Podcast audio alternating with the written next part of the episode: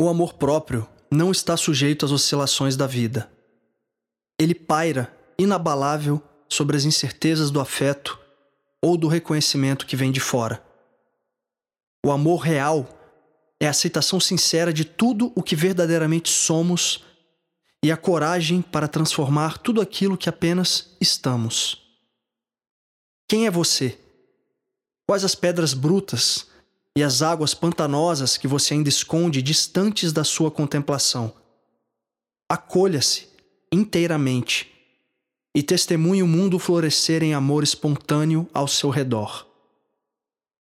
Quem não aprendeu a nutrir a mais absoluta estima por si próprio, não terá êxito em amar a mais ninguém.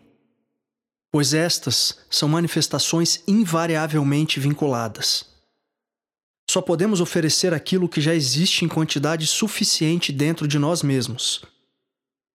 O alto amor é um reservatório que não pode jamais estar vazio, ou não teremos amor disponível para ofertar em nossa caminhada terrena. Como se relacionar de forma saudável com os outros se não aprendemos a nos relacionar com nós mesmos? Para se amar, é imprescindível se conhecer.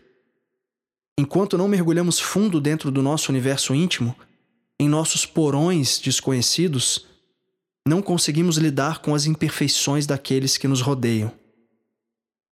Rapidamente, começamos a projetar nas pessoas os conflitos que não fomos capazes de vencer em nós mesmos.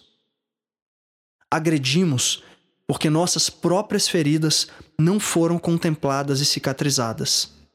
As árvores só oferecem frutos depois de nutrirem profundamente suas raízes. Cultive o amor nos seus jardins internos e naturalmente a sua vibração passará a atrair pessoas e energias igualmente amorosas.